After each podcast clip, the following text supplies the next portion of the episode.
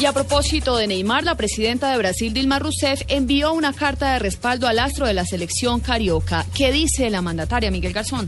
La presidenta de Brasil, Dilma Rousseff, envió una carta al jugador Neymar Jr. en la que dijo que su cara de dolor al ser fracturado ayer viernes ante Colombia hirió su corazón al tiempo que le deseó ánimo a la selección en otra carta. Tu cara de dolor ayer en el gramado del Estadio Castelao hirió mi corazón y el de todos los brasileños y brasileñas, escribió la mandataria. Ya has dejado tu marca insuperable en la batalla victoriosa que enfrenta nuestra selección, agregó Rousseff al tiempo que le deseó pronta recuperación. En otra carta, la presidenta animó al resto de la selección y a la comisión técnica. Una vez más, ustedes demostraron talento, garra, espíritu de lucha y capacidad de superación, lo que de hecho va a ayudarles a compensar la gran baja causada por la contusión de nuestro querido Neymar, afirmó la presidenta. Todo Brasil ya se siente victorioso porque además de que estamos realizando la Copa de las Copas, tenemos la más linda y aguerrida selección del torneo, escribió la mandataria. Miguel Garzón, Blue Radio.